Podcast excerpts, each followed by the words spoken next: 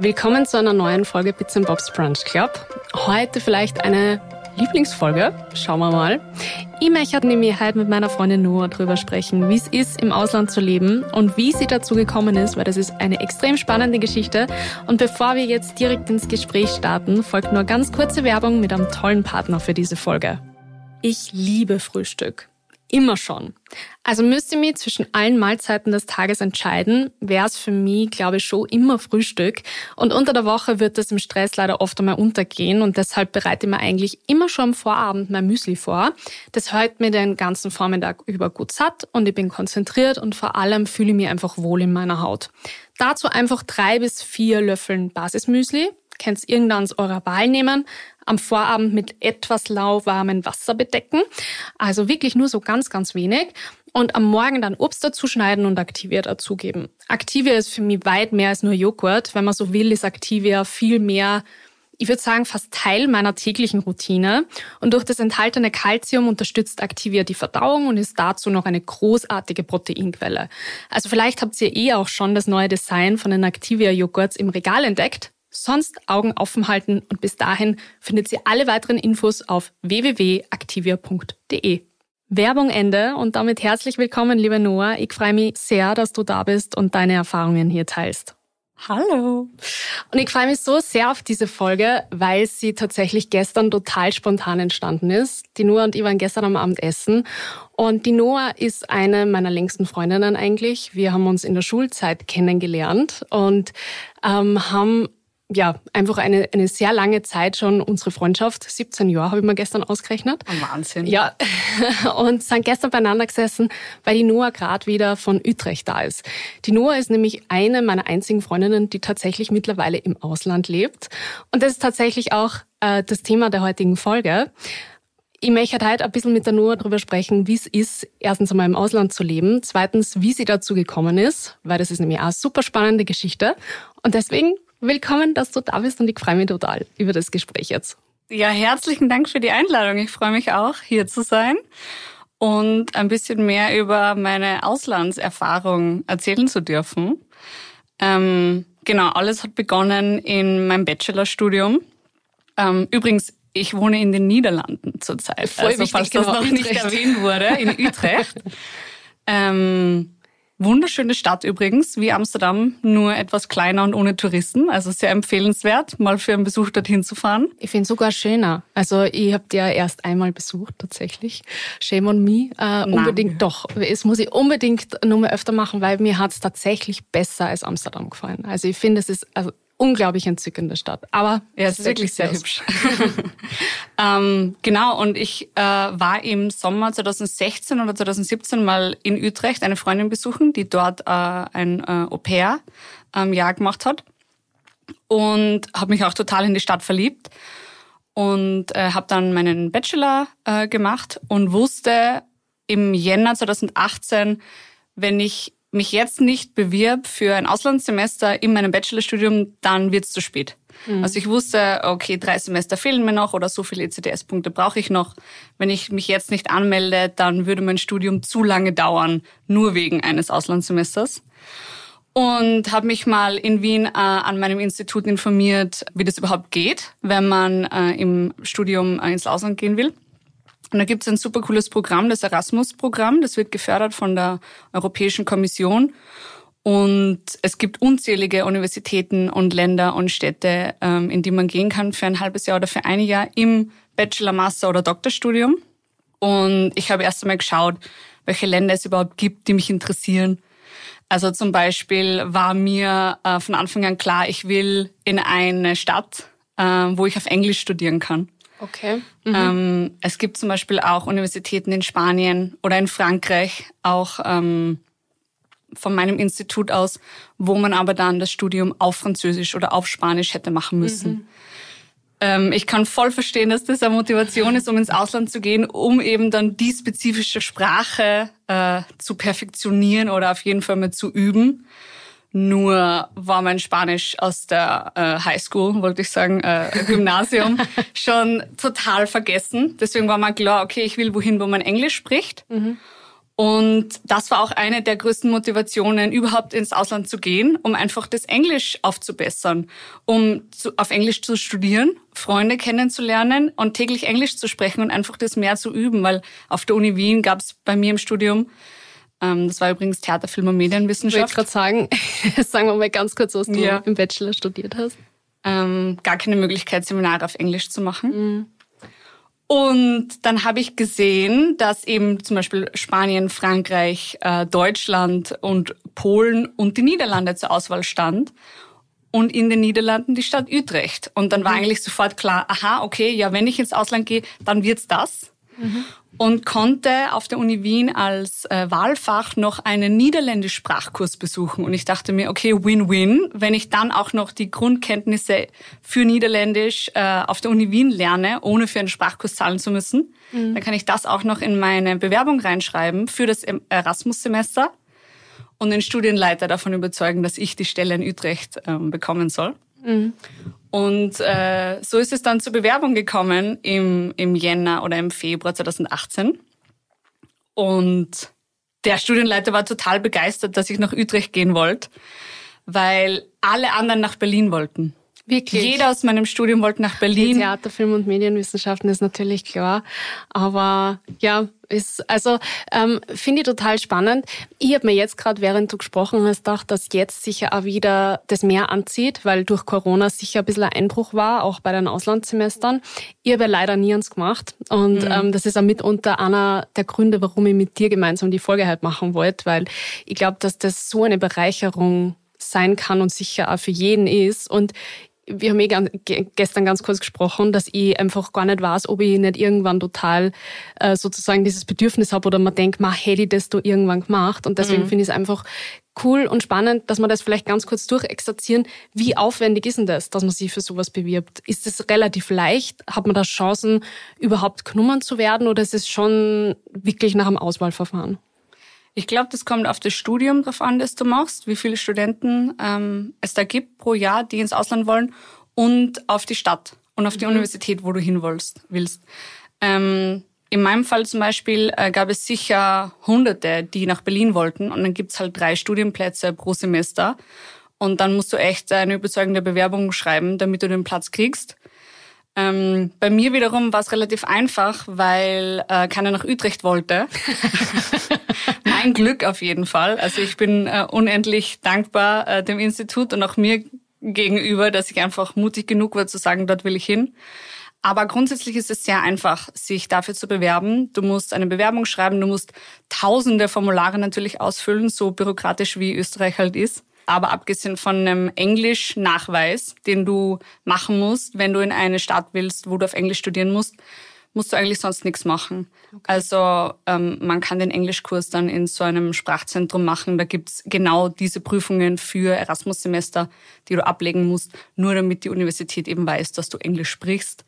Das kostet äh, leider schon ein paar hundert Euro. Aber dieser Nachweis, äh, der ist dann auch für ein paar Jahre gültig. Mhm. Und abgesehen davon war es super einfach, das zu machen. Aber ich habe auch eine Freundin, äh, eine gemeinsame Freundin von uns, die äh, nach Portugal wollte, denke mhm. ich. Und das Wo ist das nicht funktioniert hat. Genau, das war natürlich viel schwieriger. Mhm. Also es gibt einige umstrittene ähm, Städte. Wo das einfach schwieriger ist das, was ich mir vorstelle, was noch viel schwieriger ist, ist, sich sein Leben dann dort zu organisieren. Weil jetzt ist das, das eine, dass du überhaupt genommen wirst. Ähm, jetzt haben wir eh ganz kurz am Anfang geteasert, dass du ja mittlerweile auch äh, in den Niederlanden lebst, also genau. langfristig. Jetzt ja. ist ja doch schon, sind ja doch schon ein paar Jahre seit 2018. Äh, Wahnsinn. Ich bin genau jetzt vor fünf Jahren äh, nach Utrecht gefahren für mein Auslandssemester. No way. Ja.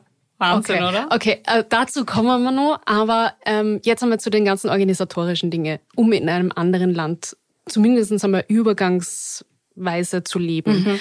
Das heißt, dann hat man die Zusage. Was dann? Du musst ja dort von irgendwie einer Unterkunft bis hin zu wahrscheinlich am Konto, bis hin zu irgendeiner Versicherung eigentlich alles rundherum irgendwie auch organisieren. Ja. Da rede ich noch gar nicht davon, dass die irgendwo einschreiben musst für irgendwelche ja. Kurse und einmal von einer anderen Universität das verstehen musst, wie da Prozedere ablaufen, Anmeldeprozess oder sonst irgendwas. Also das ist halt super herausfordernd. Ja, ja. Wenn du das so aufzählst, dann, dann fällt mir eh wieder ein, dass ich wahrscheinlich die Hälfte verdrängt habe, weil es äh, teilweise natürlich voll anstrengend war, das zu organisieren.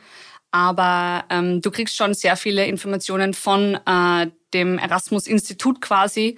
Ähm, äh, das kriegst du über die Uni. Da werden auch Webinars gehalten, ähm, mhm. um über das Land, wo du hingehst, informiert zu werden.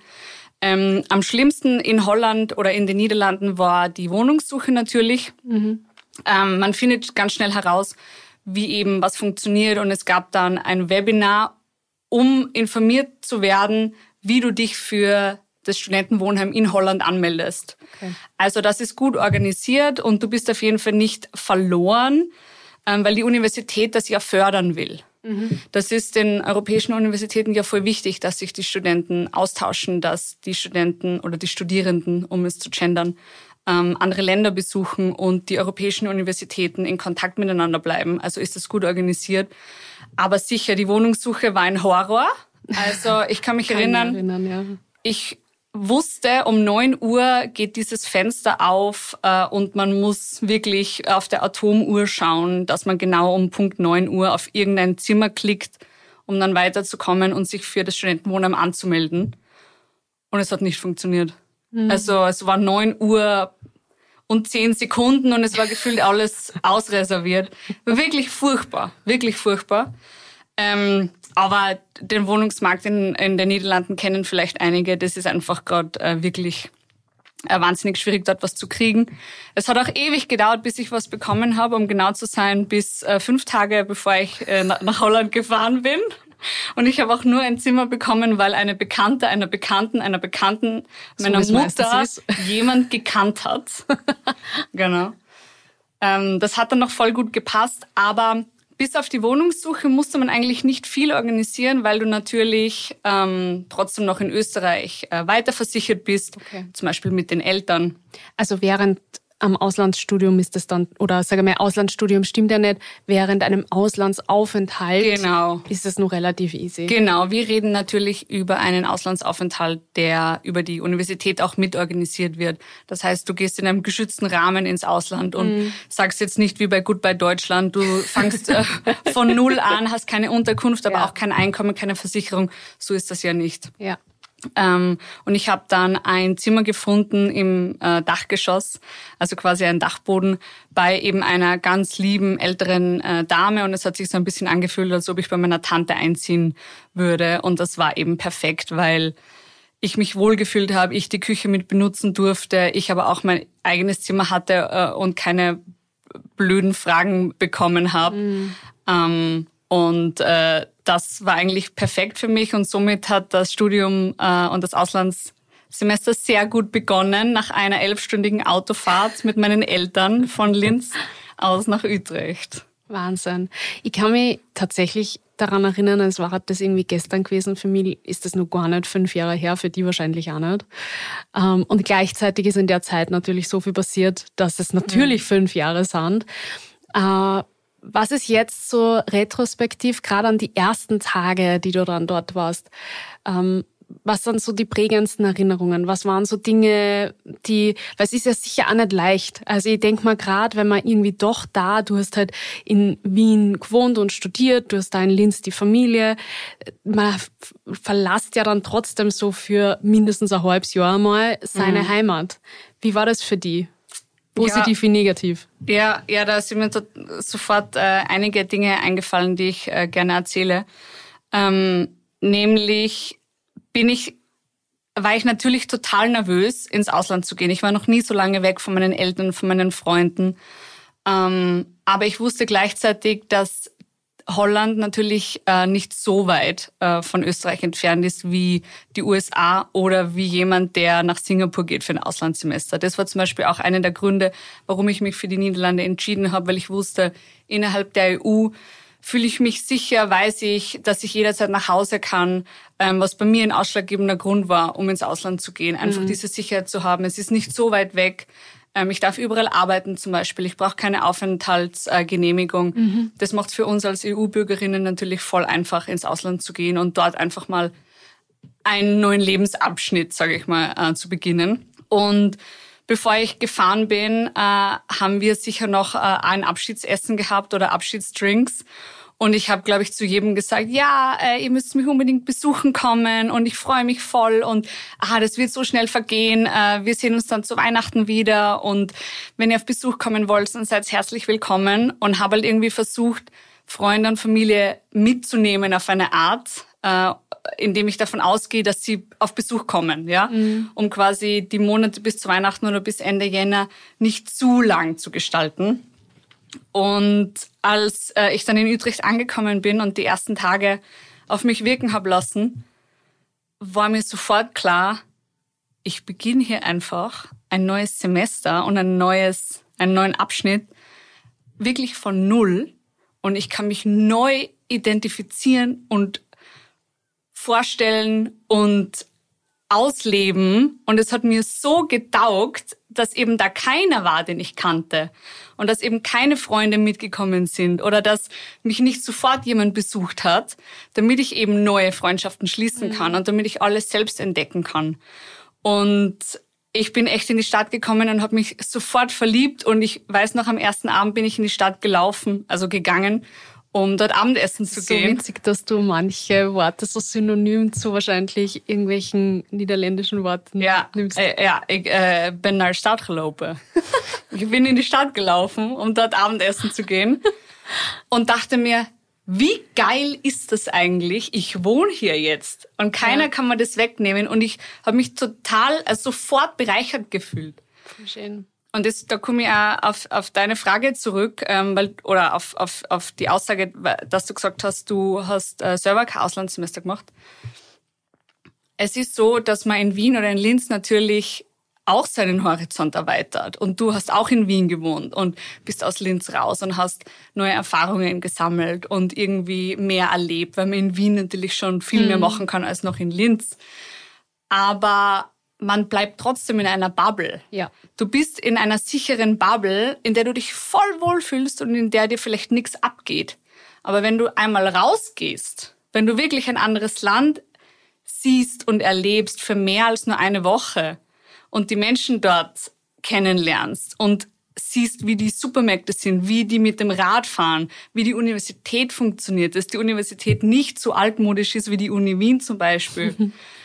dann kommst du erst drauf, aha, es gibt viel mehr als mhm. das, was ich gekannt habe. Und das hat mir auch so getaugt. Das ist dann eigentlich eine wirkliche Horizonterweiterung. Ja, genau. Voll schön. Ähm, ja, jetzt können wir ein bisschen vorspulen, glaube ich, um dann kurz zu erzählen, ähm, dass du dir ja auch verliebt hast. Ja. in Holland wollte ich gerade sagen, wobei ich ja gerade vorher gelernt habe, dass Holland nur ein ganz kleiner Bereich ist. Vielleicht magst du das auch ganz kurz sagen, weil ich glaube, das nutzen wir tatsächlich ganz oft synonym, also wir nicht wissenden Money. Holland und Ich habe es ja jetzt auch schon als Synonym für die Niederlande äh, äh, verwendet. Es kommt einem halt leichter über die Lippen zu sagen Holland als die Niederlande, aber Holland ist eigentlich nur eine Region äh, so wie ein Bundesland in den Niederlanden, äh, wo Den Haag, Rotterdam und Amsterdam ist. Und äh, deswegen hat sich das, glaube ich, eingebürgert, Holland anstatt die Niederlande zu sagen. Mhm. Du kannst ruhig weitermachen mit okay. Holland. Auf jeden Fall hast du dich dort verliebt und ähm, warst ja auch sehr, sehr glücklich in deinem äh, Auslandssemester. Also genau. das hat ja total äh, toll hinkaut alles und es war dann fast der Abschied dort wieder quasi dann zurück nach Wien eigentlich wahrscheinlich schwerer als von hier nach dort. Ja, ja, würde ich auch sagen.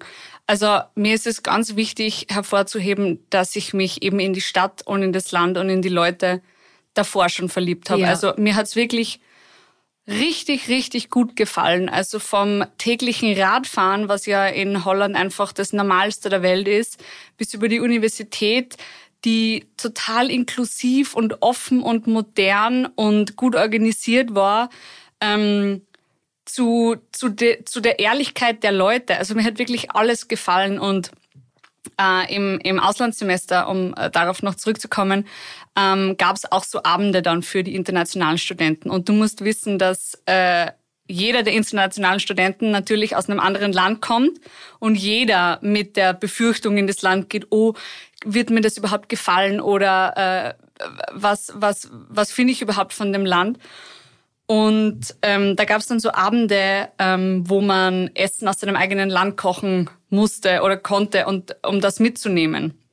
um quasi verschiedene Kulturen mhm. kennenzulernen. Und das hat schon voll Spaß gemacht, dort einfach auch irgendwie Schnitzel zu machen. Und sagen, was hast du gemacht? Schnitzel. Echt Schnitzel. Ähm, Schnitzel gemacht und mitgenommen. Und so halt dann auf auch irgendwie, ja, spaßhafte Weise die Klischees des eigenen Landes ähm, den anderen Leuten vorzuführen, ja. Vorzuführen, genau. Ähm, und so hat man dann auch wieder die Eigenheiten der Holländer und der Holländerinnen kennengelernt. Mhm. Weil die holländischen Speisen sind natürlich jetzt nicht bekannt für äh, ihre Besonderheit oder das holländische Essen kennt man jetzt nicht wirklich, weil es auch nicht besonders ist. Aber mir hat halt trotzdem alles getaugt. Also es hat wirklich von, an, von Anfang bis Ende gestimmt. Und ähm, deswegen war der Culture Shock nicht so groß. Mhm. Das heißt, ich wusste echt von Anfang an, äh, mir gefällt das Leben dort total gut. Und habe dann meinen jetzigen Freund kennengelernt, weswegen der Abschied im Februar 2019 umso schwerer gefallen ist. Ähm, und äh, weswegen ich jetzt noch immer dort wohne eigentlich. Oder wieder dort wohne. Wieder, das stimmt. Du hast ja dann dazu entschieden, äh, Studium, also dein Masterstudium in äh, Utrecht zu beginnen. Ähm, das heißt, da war dann ein halbes Jahr dazwischen, oder? Eineinhalb. Eineinhalb. Wahnsinn. Echt krass. Ich habe irgendwie das Gefühl, das, also das ist für mich Wahnsinn. Ja, was, warum? Weil dann Corona passiert ist. Ja, voll. Und also, deswegen hat man das überhaupt nicht mehr so im Schirm. Ja, Irre. Genau, mein, mein Auslandssemester hat dann geendet und ich musste zurück nach Wien und habe mein Bachelorstudium abgeschlossen. Mhm. Dann wusste ich noch nicht wirklich, will ich sofort einen Master machen oder mal arbeiten. Habe dann in Wien zum Arbeiten begonnen mhm. und dachte mir, okay, ich werde jetzt im Laufe des nächsten Jahres recherchieren, ob man in Holland einen guten Master oder einen Master, der mir gefällt, studieren kann und äh, habe einen auf der äh, Universität äh, in Rotterdam gefunden, mhm. äh, Media and Creative Industries war mhm. das, und habe mich dann im Frühjahr 2020 beworben, also quasi zwei Jahre mhm. nach meiner Erasmus-Semester-Bewerbung. Mhm. Und dann äh, war Corona natürlich, was mhm. das jegliches Zeitgefühl einfach aus der Welt verschwinden hat lassen, weil jeder nur mehr zu Hause gesessen ist. Mhm. Aber trotzdem hat es mit der Bewerbung geklappt und ich bin dann im September 2020 wieder nach Holland gegangen. Mhm. Da muss man auch sagen, ah, super, entschuldigt den Ausdruck, beschissene Zeit, um da Fernbeziehungen wahrscheinlich zu führen. Furchtbar. Weil es war, es war absolut scheiße. ja, weil es war ja alles zu. Du hast ja, ja quasi die gar nicht sehen können eine Zeit lang. Na, das längste war drei Monate. Boah. Und das ist schon sehr lang. Also ich meine, ich, ich, ich tue jetzt so, es war das für mich was Neues, ich weiß das natürlich. Aber es, also, das ist mir trotzdem, man kriegt das zwar mit, eben logischerweise als Freundin, aber jetzt das nochmal so Revue passieren lassen, boah, das ist zach. zach. Ja, ja, na, es war, es war wirklich nicht lustig. Ähm, äh, in keinerlei Hinsicht, ja. genau. Deswegen war natürlich das Auslandsstudium dann auch wieder ein, äh, ein, ein Lichtblick, etwas, worauf ich mich freuen konnte. Und meine Motivation, wieder ins Ausland zu gehen, war dann natürlich äh, klar ersichtlich. Es war erstens mein Freund und meine Beziehung und zweitens eben das Masterstudium.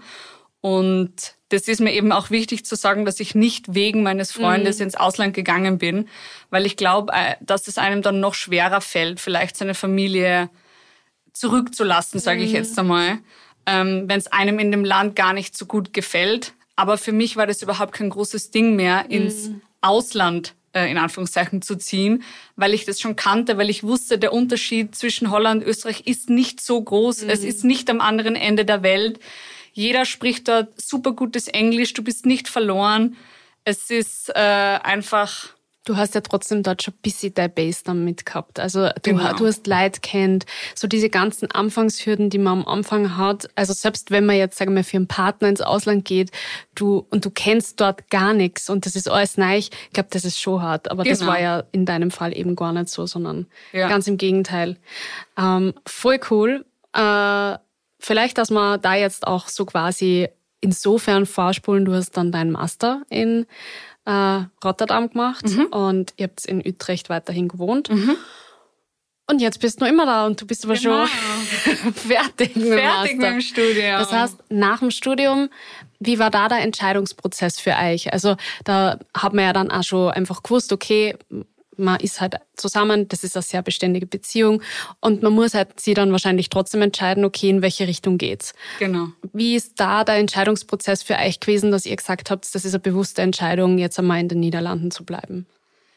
Die Entscheidung ist super leicht gefallen, weil es mir eben so gut dort gefällt, habe ich gar nicht daran gedacht, nach dem Masterstudium wieder zurück nach Österreich zu gehen.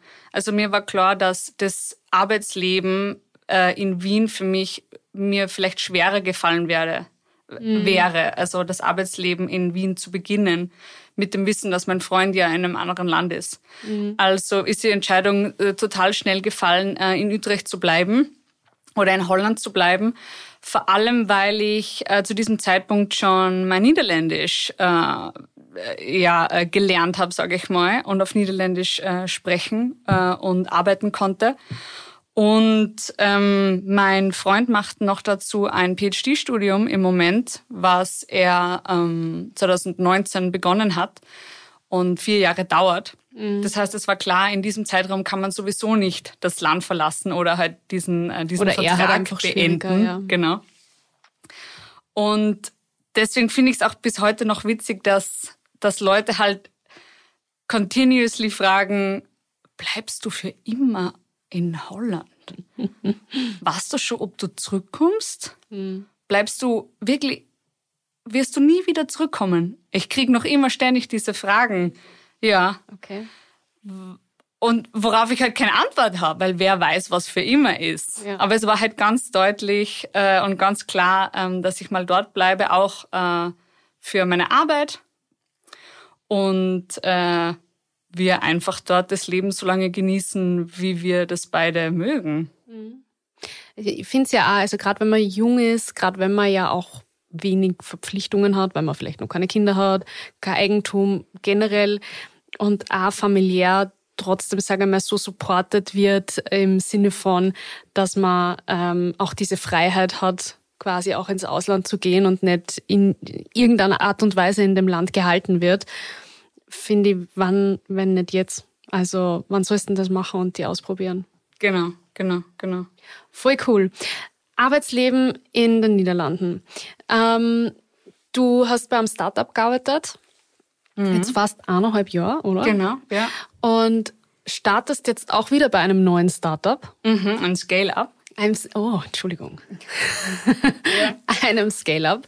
Genau. Ähm, wie, wie leicht unter Anführungszeichen oder schwierig ist es dir gefallen, auch in den Arbeitsmarkt einzutreten, weil ja doch, sage mal, äh, Holländisch oder Niederländisch, Entschuldigung, nicht deine Muttersprache ist und ähm, also gerade im wirtschaftlichen Kontext ja doch auch ja, Verhandlungsbasis und lauter solche Dinge, da tut man sich natürlich in seiner Muttersprache einfacher. Genau. Wenn man einen Traumberuf hat und wirklich nach einem spezifischen Beruf oder nach einem Job sucht, dann glaube ich, ist es dort genauso schwierig wie in jedem anderen Land. Aber bei mir war eher das Problem, dass ich erst herausfinden musste, was ich eigentlich machen will, in welche Richtung ich gehen will. Und da ist es mir leicht gefallen, in Holland einen Job zu suchen, weil ich gefühlt sehr viel Gleichgesinnte getroffen habe und weil ich wusste, es gibt immer einen Customer Support Job zum Beispiel, den man auf Deutsch machen kann, wenn alle Stricke reißen oder wenn man äh, gar nichts anderes findet. Es wird auf jeden Fall Firmen geben, die, die dich wollen, weil du Deutsch kannst und weil du Englisch kannst oder weil du Deutsch und Niederländisch kannst. Ähm, also ich kann jetzt nicht für alle äh, Jobmarkets sprechen, aber für mich war es auf jeden Fall nicht so schwer äh, zu beginnen, weil Ja, Ja. aus den gegebenen Gründen. aus den gegebenen Gründen. Ich habe jetzt noch ein paar Fragen. Bitte. Ähm, erste Frage, was fehlt dir am meisten, wenn du, sag ich mal, jetzt so an Österreich denkst? Brot. Brot, wirklich. Brot und Kuchen. Schnitzel. Ich wollte ich wollt gerade nur sagen, außerhalb von Familie und Freunden, aber das hast du eh. Brot. Du, Brot geht mir viel mehr ab. Mit meinen Freunden und mit meiner Familie kann ich jeden Tag telefonieren, aber keiner schickt mir das Brot. Keiner backt Sag mir das was. Brot. Ich, ich schicke da gern Brot. Nein, es ist, es ist so witzig, weil man, also es, es ist vielleicht auch traurig, aber man gewöhnt sich daran, dass Leute nicht mehr in deiner Nähe wohnen. Mhm. Du gewöhnst dich daran, dass du die Familie nicht jeden Tag siehst. Mhm. Natürlich ist das traurig, aber ich weiß, dass ich jederzeit nach Österreich fahren könnte. Ich fahre auch äh, mehrmals im Jahr natürlich, äh, zum Beispiel zu Weihnachten im Sommer und so weiter, um Freunde und Familie zu treffen. Aber sie gehen mir nicht jeden Tag ab, wenn ich in der Früh aufstehe. Ich glaube, wenn das der Fall wäre, dann wäre ich auch nicht glücklich genug in dem Land, in dem ich wohne. Das kommt natürlich total auf die Persönlichkeit eines jeden an. Es gibt Leute, die äh, ja in der Nähe der Familie wohnen bleiben müssen, die vielleicht nicht ins Ausland gehen können oder nur für einen begrenzten Zeitraum, wenn sie wissen, es hat ein Ablaufdatum. Mhm. Aber ja. man gewöhnt sich einfach daran, dass man halt die Freunde nicht mehr in unmittelbarer Nähe hat. Aber an das Brot, an das Holländische gewöhnt man sich nicht. Das Brot. ich schreibe mir das jetzt gleich in meine Notizen. Irgendein Reminder und da schicke einfach oh random Brot. Gott, bitte. Schwarzbrot bitte. Also es Sauerteig Schwarzbrot. Es ist eh klar. Es ja. ist eh klar. Das, ja, das ist was, was ich allen holländischen Freunden fast täglich erzähle, dass das Brot so scheiße ist. ähm, oh, voll gut. Ich glaube tatsächlich, dass ähm, man oft einmal mit Menschen, die man gar nicht so regelmäßig sehen kann, so wie wir zwar, dass man viel aktiver die Zeit genießt, die man hat.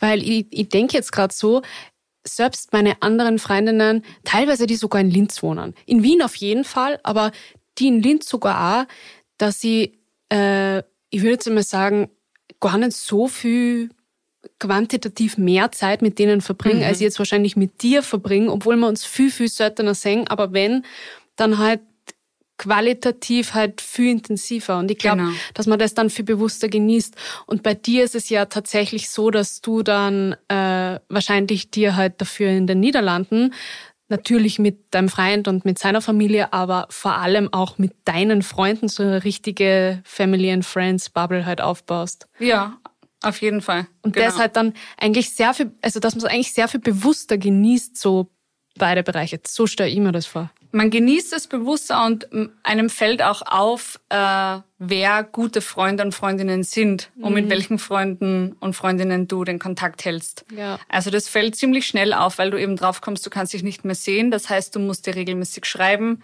du musst dir Telefondates ausmachen, was in Realität viel schwieriger ist, als man denkt. Oh ja. Weil man denkt, ja, man tun wir am Donnerstag telefonieren, nein, da kann ich erst ab 18 Uhr, ah, der andere kann nur bis 18 Uhr und so vergehen die Wochen. Das heißt, du musst da sehr stark dahinter sein, auf jeden Fall, um Freundschaften zu pflegen.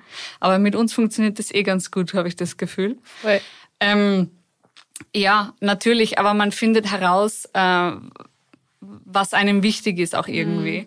Und ich denke die ganze Zeit dran, wir reden natürlich jetzt über die Niederlande, mhm. aber ins Ausland gehen kann ja auch ganz anderes, ganz andere Sachen äh, beinhalten. Ähm, für mich bedeutet das in den Niederlanden wohnen eben nicht, ich bin ausgewandert oder ich bin in ein komplett äh, anderes Land. Also es fühlt sich nicht so an, als ob mhm. ich mein Leben ganz stark verändert hätte. Es fühlt sich eher natürlich an, weil ich mich mhm. dort so wohlfühle und weil ich auch irgendwie die Mentalität der Niederländerinnen kenne und verstehe und da irgendwie gut reinpasse. Mhm. Du hast so deinen Platz einfach dort da gefunden. Ich habe meinen Platz dort gefunden und ich würde echt sagen, das ist eine zweite Heimat mittlerweile. Und jetzt bin ich in Linz und ich fühle mich wohl und ich treffe dich und meine Familie, aber ich vermisse Holland gleichzeitig. Das heißt, mhm. it's a bit best of both worlds, mhm. aber auch immer, ja, du kannst nicht an zwei Orten gleichzeitig sein, deswegen. Das stimmt machst das Beste draus. Und was dann so die größten Unterschiede? Also gerade wenn man zum Beispiel Richtung Wohnungsmarkt denkt oder ähm, was nicht, irgendwelche Gewohnheiten, irgendwas, wo du sagst, okay, das, also du hast vorher schon gesagt, es war kein äh, Kulturschock für die, weil es eigentlich sehr ähnlich ist. Aber gibt es doch irgendwie Dinge, wo du sagst, das ist ganz anders dort? es sind sicher ganz viele Dinge ganz anders. Ähm, der Kulturschock war bei mir eben nicht so stark vorhanden, weil ich mich so gut anpassen kann, glaube ich. Mhm. Die Holländer sind, ich habe das jetzt nicht gegendert, aber ich meine natürlich Holländer und Holländerinnen. ähm, die sind sehr ehrlich, die sind sehr direkt, die reden nicht lang um den heißen Brei. ähm, vielleicht auch forsch, aber irgendwie passe ich da einfach gut rein. Deswegen bist du auch. Ja, danke. deswegen war der, deswegen war dieser Schock eben nicht so groß. Ähm, ähm, es gibt natürlich doch viele Unterschiede. Was war nochmal die Frage? was, was, was dir vor allem aufgefallen ist? Also wo du jetzt zum Beispiel, ich habe jetzt gerade im Kopf, vielleicht ist das jetzt ein total random Beispiel, aber wie ich die besucht habe, waren wir bei einer Freundin von dir und da haben die erzählt, sie haben den Boden mitgenommen zum Beispiel. Ja. Und dann hast du gesagt, na, das ist eh was ganz Normales. Ja. Nehmen ganz viele den Boden mit. Manche nehmen sogar das Klo mit. In einer Mietwohnung, kurz einmal für alle Hörerinnen und Hörer. Und ich war so, die nehmen den Boden mit aus einer ja. anderen Wohnung in eine neue Mietwohnung. Ja, das stimmt natürlich. Okay, okay, ja, danke. Und solche, ja. solche Sachen, das fällt einem halt auf, wenn man halt äh, zu Besuch kommt. Und ob es bei dir da Dinge gibt, die dir sofort kommen, wo du sagst, ah, das ist gar, also das macht man bei uns einfach nicht. Ja, natürlich, genau. Es fängt beim, beim Wohnungsmarkt an. Also erstens mal ist es total schwierig, gerade Wohnungen zu finden in den Städten. Die Städte werden immer größer, weil Leute in die Randbezirke quasi ziehen, mhm. weil es einfach äh, Wohnungsengpässe gibt und äh, vor allem junge Menschen keine Wohnungen mehr finden, weil die unglaublich teuer sind. Mhm. Wenn man mal eine Wohnung gefunden hat, dann muss man auf den Boden selber legen. Keine Ahnung warum, aber die haben dann diesen Klapplaminat, den du so reinklickst. Dann musst, du so, dann musst du dir eine Säge kaufen, um den so Laminat random. abzuschneiden. Und wenn du ausziehst, dann fragst du entweder den Nachmieter, ob der das übernehmen will, oder du nimmst den Boden wieder mit. wenn er vielleicht nicht in die nächste Wohnung passt. Ähm, aber abgesehen davon ist die Versicherung zum Beispiel ganz anders. Versicherungen in Holland sind privatisiert. Das heißt, es geht nicht über den Arbeitgeber, sondern du suchst dir am Anfang des Jahres eine Versicherung aus, ein Versicherungspaket, das du für das Jahr abschließt. Das, Immer nur für ein Jahr. Das ist so holländisch. Also. Immer nur für ein Jahr. Ja. Wirklich? Kommen wir mal über Klischees zu sprechen. Die Holländer sind cheap. Also die okay. sind, äh, wie sagt man so, die drehen jeden Cent um und aha, geben halt aha, keinen aha. Cent äh, zu viel aus. Mhm. Und äh, man sucht sich sein Versicherungspaket aus. Da gibt es sogar eine Website, wo du eingibst, was du dir anschauen lassen willst. Willst du zur Physio, willst du zum Zahnarzt oder willst du zum Augenarzt? Das heißt, ich muss am Anfang des Jahres wissen, was passiert mir gesundheitlich genau. dieses Jahr. Okay. Genau, genau. Gehst du davon aus, dass du dir den Arm brichst, dann machst du das äh, Eichrisiko wie, wie nennt man das? Äh, Selbstbehalt, dann machst du okay. den Selbstbehalt sehr niedrig. Ähm, und zahlst dafür dementsprechend mehr wahrscheinlich als Versicherungspaket. Genau. Mhm. Ähm, ja, das kostet dann so um die 110, 120 Euro pro Monat. Okay. Und am Ende des Jahres vergleichst mhm. du dann die Versicherungspakete noch einmal auf dieser Website. Mhm. Und wenn eine andere Versicherung günstiger ist, dann wechselst du. Mhm. Jedes Jahr. Das ist sehr spannend. Und ja. äh, das ist, sage ich mal, das heißt, der Arbeitgeber, es gibt quasi keine Sozialpakete oder ähnliches. Das heißt, kann man dann sagen, das ist quasi brutto für netto, was du gehaltstechnisch kriegst, oder gibt es schon Abgaben vom, vom Arbeitgeber? Doch, es gibt schon Abgaben. Du zahlst Steuern und so, aber brutto. Ja, Steu also Steu von Steuern bin ich ausgegangen. kommt, nach, kommt, genau, kommt in die Niederlande. Hier gibt es keine Steuern. Ja, da gibt es andere Länder. Das hättest du gleich am Anfang sagen sollen. Nein, ähm, aber ähm, das heißt, das also gerade. Netto ist viel äh, näher bei Brutto als okay. hier in Österreich. Ja, ja. Gut. Genau, mir fällt gerade noch ein, dass natürlich der Culture Shock, den man als Auslandsstudent für das Semester erfährt, vielleicht auch deswegen nicht so groß ist, weil man diese, diese Bubble, in die man kommt, im anderen Land als Austauschstudent, nur oberflächlich berührt. Mhm. Das heißt, wenn du echt äh, dich entscheidest, dafür ins Ausland zu gehen, dann wirst du jede Woche und jedes Monat und jedes Jahr noch viel mehr erfahren über das Jahr. Kann natürlich sein, dass du dir irgendwann denkst, oh, wait a second, das ist doch nichts für mich. Aber ich habe bis jetzt noch nichts erfahren, wo ich dachte, okay, das reicht, ich gehe zurück nach Österreich. Österreich ist viel besser. Also du findest heraus, dass Länder verschiedene Dinge auf verschiedene Art und Weisen machen und dass es nicht das perfekte Land, nicht die, die, perfekte Arbeitsstelle oder die perfekte Versicherung oder den perfekten Arbeitsmarkt äh, und, und Wohnungsmarkt gibt. Aber du suchst dir halt deinen eigenen Weg, egal welches Land, äh, in welches Land du gehst. Und du hast jetzt vorher schon gesagt, äh, und man hat es ja ganz kurz gehört, nachdem du ganz kurz einen Satz auf äh, Niederländisch gesagt hast, dass du mittlerweile auch die Sprache sprichst. Ähm, genau. Hast du Tipps? Hast du Tipps, wie man, wie man das am besten angeht? Weil ich denke mal, ich meine, ja, klar, es gibt mittlerweile irgendwelche, also zig Online-Plattformen, alles pipapo, aber im Erwachsenenalter, abseits von jeder Bildungseinrichtung oder Schule, ist es ja trotzdem viel schwieriger, eine komplett neue Sprache zu lernen. Genau. Also da kommen wir wieder zurück auf das Anfangsthema, warum man überhaupt ins Ausland geht. Also es ist die totale Bereicherung, ins Ausland zu gehen, weil man eben in, in, in kaltes Wasser geschmissen wird und du die Chance kriegst, die Sprache zu lernen. Und du kannst keine Sprache oder fast keine Sprache lernen, äh, nur über die App oder nur über das Sprachbuch, so wie man halt Spanisch in der Schule lernt. Ähm, Deswegen musst, kann ich jetzt auch nicht sprechen. Genau, eher nicht. ähm, was total schade ist, bitte. Ja. Aber da muss man halt nach Spanien gehen. Dann musst du das Auslandssemester in Barcelona oder in Madrid machen und dann, ja. dann lernst du es. Weil du musst einfach in die Bar gehen und mit Leuten anfangen zu quatschen. Du musst im Supermarkt dein Ding durchziehen und äh, auf der jeweiligen Landessprache sprechen. Du musst hören, wie die Leute ihre Worte artikulieren und du musst das einfach aufnehmen. Mhm. Das hilft mir persönlich besonders gut und deswegen ist es mir auch vielleicht einfach gefallen, die Sprache zu lernen. Also ich hatte eben einen Sprachkurs gemacht, bevor ich nach Holland gegangen bin, mit den Basics. Du lernst die Grammatik und alles. Und dann, wenn du dort bist, musst du einfach sprechen, sprechen, sprechen und üben, üben, üben. Und deswegen ist, äh, ist, äh, ist Horizont erweitern ein, ein sehr treffender Begriff fürs Auslandssemester. Und ich kann nur sagen, macht's das und fahrt's ins Ausland und bleibt's dort, sofern es euch gefällt. Aber nur so lernst du eben die Sprache. Ja. Und mein Studium war eben auf Englisch, was super war, weil auf der Universität Wien äh, gab's für mich keine Master in Englisch. Mhm. Ähm, und ja, jetzt äh, spreche ich eine, eine andere Sprache auch noch. Ähm, und es macht ziemlich viel Spaß eigentlich. Mhm. Ich finde es total witzig, weil du dein Deutsch auch voll an, an äh, Niederländisch angleichst. Ich ja, weiß nicht, ob dir das aber auffällt. Das fällt mir sehr gut auf, weil, weil, weil ich Wortfindungsstörungen bekommen habe, seitdem ich Niederländisch spreche. Ah, voll gut. Ähm, wie, also sprichst du äh, Niederländisch mit deinem Freund? Darf ich den Namen sagen? Wie, wie ich mit ihm spreche? Ja? Ähm, auf Niederländisch? Ja, schon.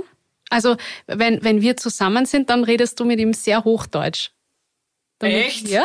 Ja. Ähm, ja, also mein Freund, der, der spricht auch ein bisschen Deutsch, ja. äh, weil er mal in Berlin gelebt hat. Ich glaube, er äh, versteht ich, das sehr viel. Er versteht auch sehr viel, wobei das alle Holländer sagen. ähm, weil sie haben auch oft Deutsch in der Schule, in der Highschool, so wie wir Spanisch, mhm. deswegen super. Also German Basics are there. Aber ähm, ja, also Holländisch ist dem Deutschen und dem Englischen ähnlich. Es gibt weniger Grammatik als im Deutschen, äh, aber die Wörter äh, sind teilweise gleich, werden aber anders geschrieben und ähnlich formuliert. Mhm. Das heißt, es ist echt so ein Zickzack zwischen mhm. Deutsch und Englisch. Und wenn man dann alle drei Sprachen spricht, dann kann es sein, dass man einen Satz formuliert, in dem alle drei Sprachen vorkommen. Und mit meinem Freund spreche ich auch alle drei Sprachen täglich. Witzig. Das ist so lustig. Man muss sich konzentrieren, um eine um, Sprache zu sprechen. Um in einer Sprache zu bleiben. Und ähm, in welcher Sprache streitet ihr zum Beispiel? Ah, in allen dreien? Deutsch. Deutsch? Wenn ich fluche, dann Deutsch. Voll gut. Und ist sein Deutsch auch besser geworden, seit ihr beieinander seid? Auf jeden Fall, ja. ja sicher. Wenn der nach Österreich kommt, da kriegt er immer den ärgsten Schock, weil österreichisches Deutsch natürlich wieder ganz anders ist als äh, das deutsche Deutsch oder das Deutsch, was wir im Fernsehen und im Radio hören und so weiter. Mhm. Ähm, das heißt, er kann auch schon gut im Dialekt sprechen und das ist, es ist ultra witzig. Also ich genieße das eigentlich voll und ich finde, das ist so die Bereicherung und ja, man kann einfach nur dazu gewinnen, auch wenn man Fehler macht, auch wenn es peinlich ist oder komisch klingt. Ich finde das super und ich finde das auch voll wichtig. Und ähm, ja. Noah, jetzt kommen wir schon zum Abschluss, weil wir sprechen schon seit fast 50 Minuten. Ja, wir werden sie ein bisschen zusammenschneiden. ähm, aber meine letzte Frage an meine Gesprächspartnerinnen ist eigentlich immer das gleiche, und zwar, was dein größtes Learning bisher war. Das darf aus deinem Leben sein, das darf im Zusammenhang mit unserem gemeinsamen heutigen Thema sein. Äh, ja, ich bin gespannt, was deine Antwort drauf ist. Also mein größtes Learning ist wahrscheinlich noch nicht abgeschlossen, aber ich würde sagen, es ist Glaube an dich selbst und mach einfach.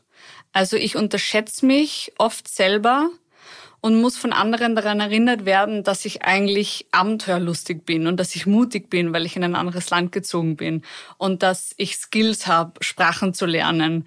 Ähm, ich höre so oft noch immer, wie gut ich Niederländisch spreche und mir fällt es selber gar nicht mehr auf und ich denke mir eher so, okay, warum sagst du mir das nochmal? Also ich muss deswegen noch weitermachen mit meinem Learning, aber ich glaube, dass es sehr wichtig ist, an sich selbst zu glauben und seine eigenen Fähigkeiten nicht zu unterschätzen und einfach, einfach zu tun. Du musst dir immer denken, was ist das Schlimmste, was passiert. Mach das einfach. Voll gut. Ja. Voll gut. Herzlichen Dank. Danke dir für äh, dein Erzählen, deine offenen Worte, dass du die dafür bereit erklärt hast, weil es doch super spontan war. ja, heel graag gedaan. Bedankt nog een keer voor de uitnodiging. Willst uh, du die Abmoderation auf Niederländisch? Ja, kan. Zeker. Iedereen bedankt voor het luisteren bij de podcast uh, Bits Bob's Brunch Club. Uh, wij zien elkaar weer in over twee weken. Maar dan zonder mij, maar wel met Eva. Fijne Dag iedereen en tot ziens. Geil. Und jetzt nochmal für alle, die doch kein Niederländisch verstehen. Vielen Dank fürs Zuhören. Es hat mich unglaublich gefreut. Äh, es war für mich echt äh, große Freude, mit dir heute zu sprechen. Vielen Dank euch auch, wie gesagt, fürs Zuhören. Äh, folgt dem Podcast gern, bewertet den Podcast gern, schickt es dann gern Freunden weiter, wo ihr das Gefühl habt, ah, wenn die heutige Episode vielleicht für jemanden aus eurem Umfeld passt, wo ihr sagt, hey, die sagt immer schon, sie will gerne ins Ausland gehen und traut sie nicht.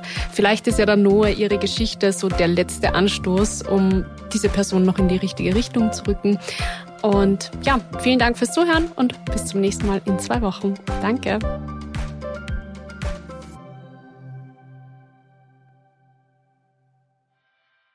Dieser Podcast wurde produziert von WePodit.